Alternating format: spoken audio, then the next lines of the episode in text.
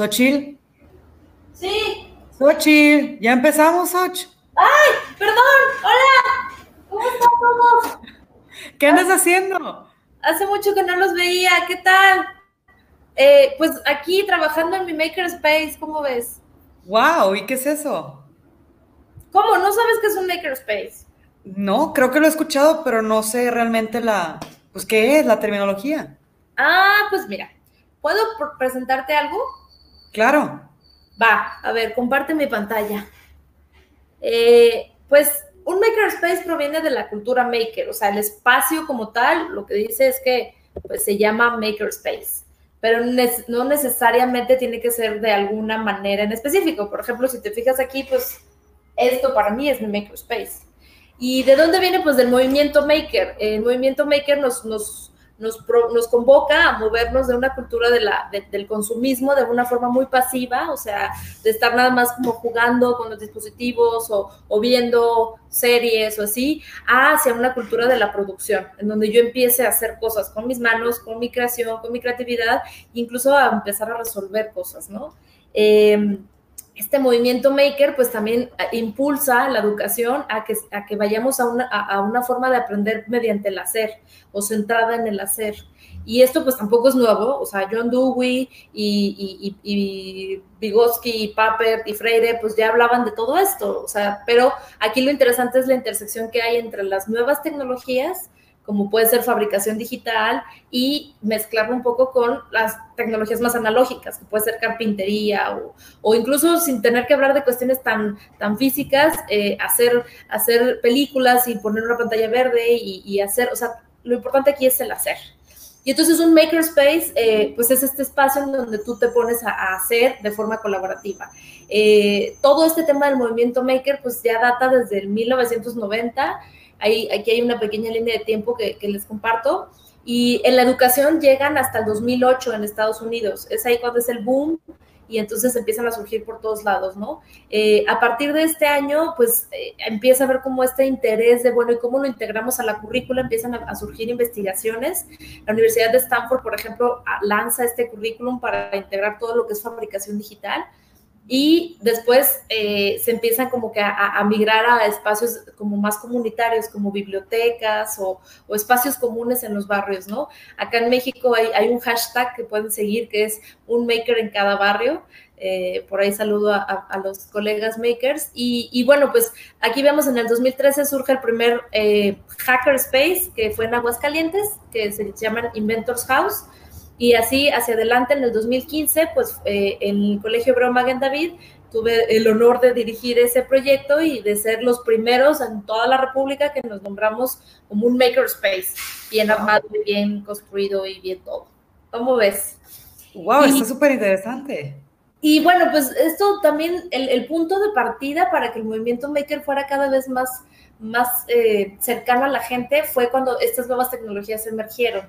Tú, yo no sé si tú has escuchado hablar de las impresoras 3D. Sí. Bueno. Sí, pero son carísimas, ¿no? Mmm, yo creo que no son tan caras porque también hay que entender para qué las vamos a usar. O sea, la intención de un espacio maker es que tú puedas eh, llevar las metodologías activas que hemos hablado tanto aquí en Teaching Tubers, que las puedas llevar a un ámbito en donde el, el, alumno pueda hacer su proyecto en su espacio, que pueda resolver un problema con, la, con las herramientas que, que, con las que cuenta, ¿no? Que pueda hacer una construcción desde algo muy mecánico hasta algo completamente tecnológico y programable o con Internet de las cosas, ¿no? Entonces, el, una impresora 3D pues te puede producir objetos pequeños. Este fue mi primer diseño en 3D es, una taza que me quedó ter terriblemente desproporcionada y gruesa. Pero, por ejemplo, o sea, la, la, idea no es como que hagas el, la maqueta, el proyecto, no, o sea, haz la parte que te hace falta para completar ese invento que estás haciendo o para completar esa, ese eh, dispositivo, herramienta, lo que necesites para poder hacer otras cosas, ¿no? Eh, las impresoras... o, sea, o sea, es como un prototipo.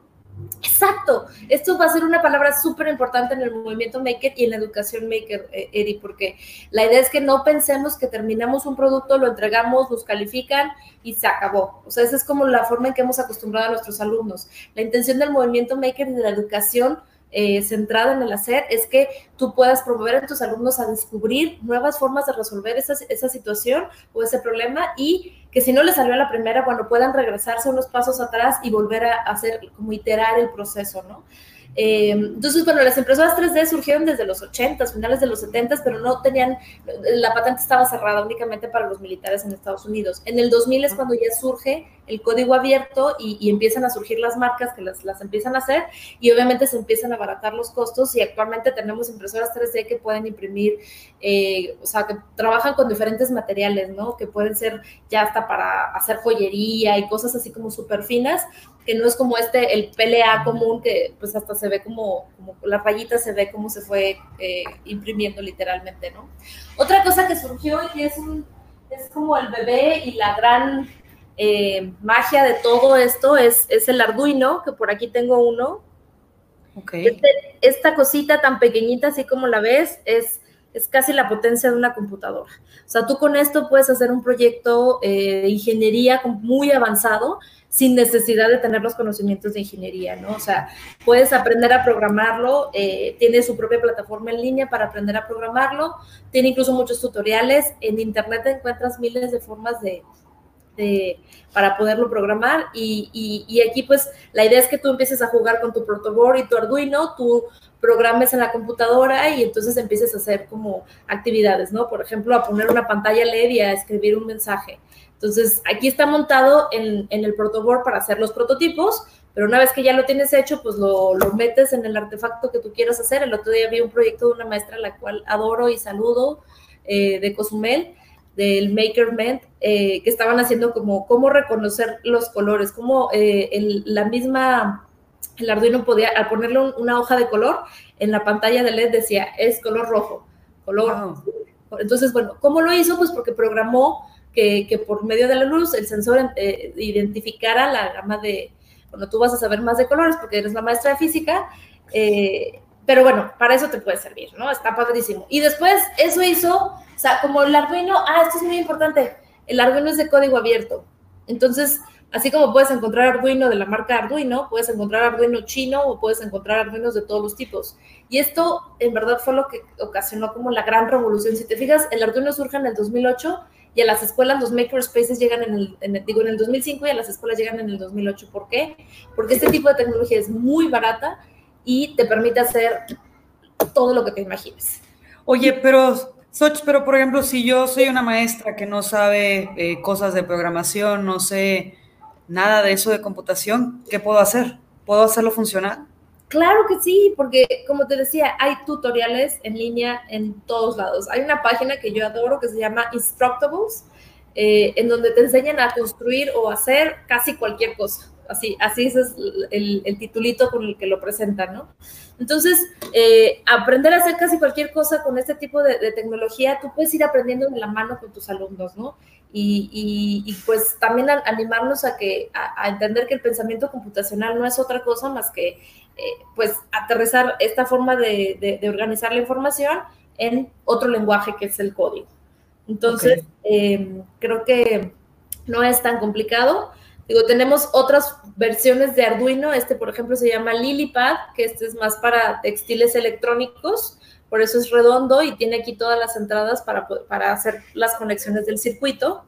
Eh, tenemos este que es el Playground Circuit, que es uno súper potente, que tiene muchísimos sensores y que le puedes hacer este, cantidad en mil de proyectos. Por ejemplo, otra vez para ti que eres maestra de, física, yo vi un video de Tomás de Camino, también otro buen amigo de Costa Rica, que quería medir la velocidad con la que caía una pelota, entonces lo metió dentro de una pelota y lo y en la computadora llegaba la medición, ¿no? Con qué velocidad había, había salido y con qué, en qué tiempo caía. Entonces, eso lo podía hacer con esta cosita. Wow, está súper interesante. Yo que ahorita justo estoy viendo esos temas, velocidad, aceleración. Y algo que también es como muy lindo, bueno, acá eh, hablo del Makey Makey, que fue esta primera tarjeta que, que, salió a la venta también en el 2005, no, 2012, perdón, ando un poco ida, eh, y que también revolucionó las formas en que podemos trabajar en el aula. Eh, desde el 2012 pues se creó en el MIT y se ha ido comercializando y actualmente tenemos una versión, un, hermanito pequeño de, del Makey Makey que se llama Meow Meow. ¡Wow! Está padrísimo. Y pues bueno, lo que te permiten hacer estos, estos microcontroladores es poder eh, convertir cualquier artefacto que conduzca electricidad en una interfaz con tu computadora. Entonces, ¿qué cosas conducen electricidad, Eri? Eh, todo lo que tenga, por ejemplo, frutas, la el play-doh, la, la, fruta, el aluminio. El aluminio o cinta de cobre, eh, en fin, todo lo que el, lápiz, ¿no? El, grafito del lápiz puede conducir también electricidad. Entonces, si tú empiezas a hacer proyectos en donde el niño genera interfaces que van más allá de su pantalla, su teclado y su, touchpad, pues empieza a hacer otras cosas, ¿no? Y empieza a hacer invenciones que, que, no se hubiera imaginado antes. Y por ejemplo, este lo puedes programar con Scratch, que es la plataforma web para programar también creada por el MIT, y es muy sencillo poder trabajar con él. Entonces, pues la metodología alrededor de, de, un makerspace, de este espacio, de esta educación centrada en el hacer, es primero investigar para nosotros como makers eh, es bien importante reconocer que no estamos descubriendo el hilo negro y que hay que buscar las referencias que ya existen previas a nosotros, ¿no? Un elemento muy importante porque creemos que las actividades makers son inherentemente sociales. Hay que colaborar con otros, porque a lo mejor yo sé un poco más de programación, pero tú sabes un poco más de la parte mecánica de las cosas y pues, juntas podemos construir algo padrísimo, ¿no? Eh, prototipar, que era la palabra que tú decías hace rato, ¿no? No podemos dejar de prototipar, no podemos dejar de, ver la primera versión y si no nos queda bien, bueno, seguir en la que sigue y seguir iterando el proceso para que quede la mejor versión posible. Algo que también es bien importante para decir que somos makers es compartir nuestro trabajo. Por ahí eh, subir tus videos a YouTube, subir tus actividades que estás haciendo en el aula eh, eh, ayer leí en un tweet, ¿no? Así como de, si todos los maestros subieran lo que hacen, o sea, por lo menos una cosa a la semana, las actividades que tú ya haces, no, es como que te tengas que hacer community manager ni que tengas que inventar cosas para publicar, no, simplemente lo que haces con tus alumnos lo subes y estás ya haciendo comunidad y estás haciendo que otros aprendan contigo, ¿no? Y por supuesto, pues el mejorar, ¿no? O sea, el proceso se culmina cuando reconoces, en este compartir, escuchas la retroalimentación de tus pares, de, los expertos y te dicen, ¿sabes qué? A lo mejor aquí hubiera sido mejor esta, esta, este cambio o esta adecuación. Y pues la intención es esta, ¿no? Formar niños más creativos, más críticos y más autónomos para que puedan realmente enfrentar este futuro que es tan incierto para ellos. Claro. El rol del profesor pues se convierte en un mentor, en un codiseñador en donde pues juntos tenemos que aprender. Uy, está súper interesante, Soch, pero ahorita eh, que estabas platicándolo, por ejemplo, hay muchos maestros, me incluyo, que a veces tenemos como el tiempo limitado, ¿no? Tenemos que explicar un tema en tres clases, un tema en cuatro clases. ¿Tú crees que yo pueda sustituir, por ejemplo, en física, ¿no? Que tenemos que ver problemas y tenemos que ver cómo funcionan muchas cosas. ¿Pueda sustituir eh, el hacer la actividad en el libro o en la libreta con algo maker? Claro que sí. Yo creo que aquí se conjugan como todas las herramientas que hemos estado platicando en Teaching Tubers. Eh, tú, por ejemplo, puedes aplicar un flip classroom para hacer una actividad maker porque finalmente lo que tú haces en el aula es, el aprendizaje activo, ¿no? Entonces tú les dejas la teoría por medio del video, les dejas el, el, reporte que tienen que llenar, el cuestionario que tienen que responder, y cuando llegan al aula, en tus tres sesiones que tienes disponibles con ellos, pues los pones a poner en práctica lo que estabas diciendo, la aceleración, la velocidad. Eh, entonces, en tu propio salón puedes tener como tu espacio maker, ¿no? Y ahí vámonos, todos a, manos a la obra de lo que vimos ayer en, la parte teórica y, empieza a funcionar. O sea, eh, eh, para mí es importante también señalar esto, ¿no? El tema de lo maker no es tanto la metodología, sino una mentalidad. Y no es tanto el espacio, sino la forma en que yo empiezo a comprender cómo funcionan las cosas. Eso es lo más relevante. Ok, oye, pero también yo siempre he escuchado que hacer un espacio maker es muy costoso, ¿no? Que necesita la impresora 3D, cortadores de, láser, de madera, de... ¿Es cierto? Eh, bueno, evidentemente entre más herramientas tengas, se vuelve mucho más eh, alta las posibilidades de lo que puedes hacer. Pero por ahí un niñito eh, en, en, la escuela nos decía, ¿no? Es que nuestra tope es nuestra imaginación. Entonces, necesitas una impresora 3D, pues tal vez si, tienes los recursos, pero si no los tienes, igual te puedes quedar con un artefacto como este, que es el Meow Meow, y puedes empezar a hacer proyectos y puedes permitirles a los alumnos que descubran conceptos teóricos en la práctica y de ahí ellos van a ir evolucionando y creando más cosas. Y a lo mejor una cortadora láser como que te puede generar algo así, pues sí, está padrísimo, ¿no? Pero en verdad sí salen muy costosas y esto no es el requisito específico para decir tengo un makerspace. Sea, el makerspace es un espacio colaborativo en donde tú puedas trabajar y puedas crear y puedas aprender todos en en, conjunto. Entonces, en verdad no está cerrado a un espacio, sino es hacia donde suceda la magia. Wow. Oye, pero por ejemplo, para mí podría ser muy fácil porque doy física y computación, pero una materia como, no sé, español, idiomas, ¿cómo pudieron utilizar algo así?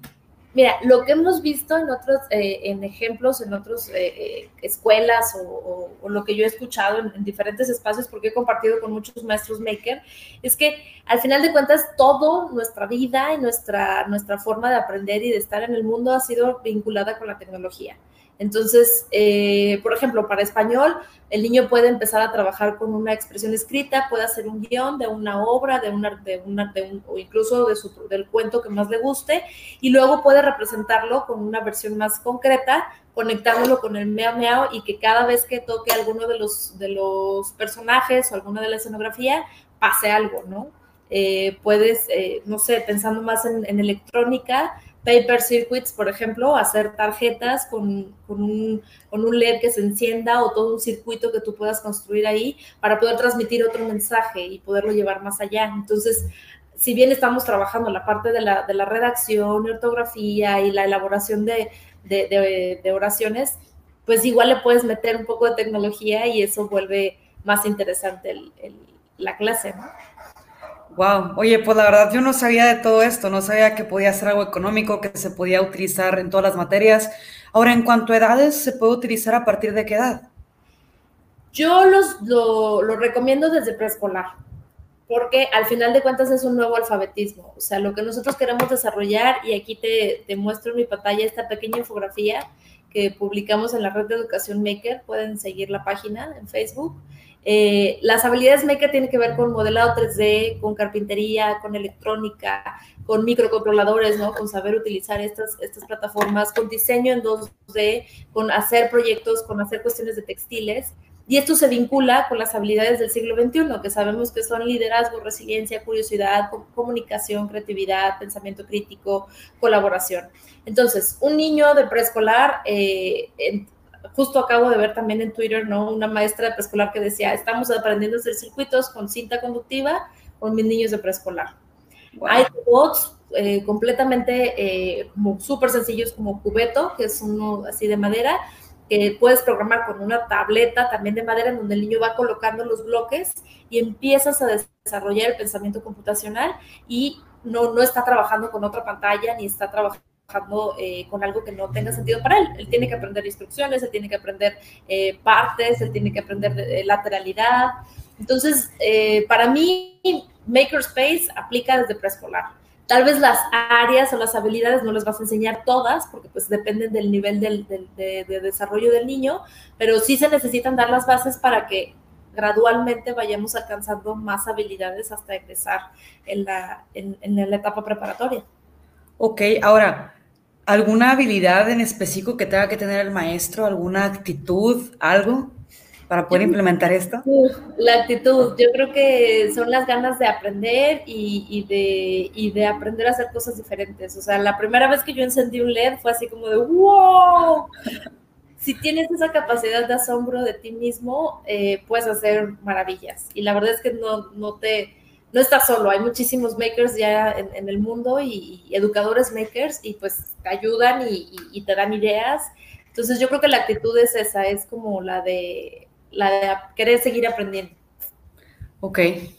Por aquí les, pongo en la, pantalla algunas recomendaciones de libros. Eh, Maker Center Learning es uno de mis favoritos y Making Science, que te lo recomiendo para el tema de, ella habla de, hacer el alfabetismo científico, de promoverlo, de desarrollarlo, de fomentarlo desde la primera eh, eh, infancia y, y ese de Art of Tinkering, Tinkering es, eh, es del Exploratorium, el museo que está en San Francisco. Entonces, bueno, y todos, todos son muy divertidos y, tienen muchísimas referencias. Y pues si quieren más información, ahí les comparto un Wakelet para no perder la costumbre de Teaching Tubers. Eh, por ahí les hice este, este pequeño recurso de, eh, en Wakelet de MakerEd, recursos, plataformas, tutoriales, y en la parte de abajo viene justo plataformas en donde hay proyectos publicados por maestros para maestros. Entonces, integrarlo curricularmente puede ser bastante sencillo. Wow, oye, pues la verdad me, quedé, me quedo con muchas ganas de empezar a utilizar esto en mi clase. Súper. Y conforme vaya avanzando, te voy enseñando todo lo que, lo que vamos haciendo, ¿no? Sí, súbelo. Eh, el, hashtag puede ser este MakerEd, que es mm, eh, educación maker, y, así todos aprendemos juntos. makers. Bueno, pues muchísimas gracias, Och, por todo esto que nos enseñaste hoy. Ya quiero empezar a, implementarlo. Y perdón por estar distraída, pero creo que sí voy a seguir terminando mi proyecto, así que eh, pues por esta ocasión solamente fuimos Erika desde Monterrey y yo desde Guadalajara, aquí Xochitl hablando, y pues Teaching Tubers. Se despide. Yay. Bye.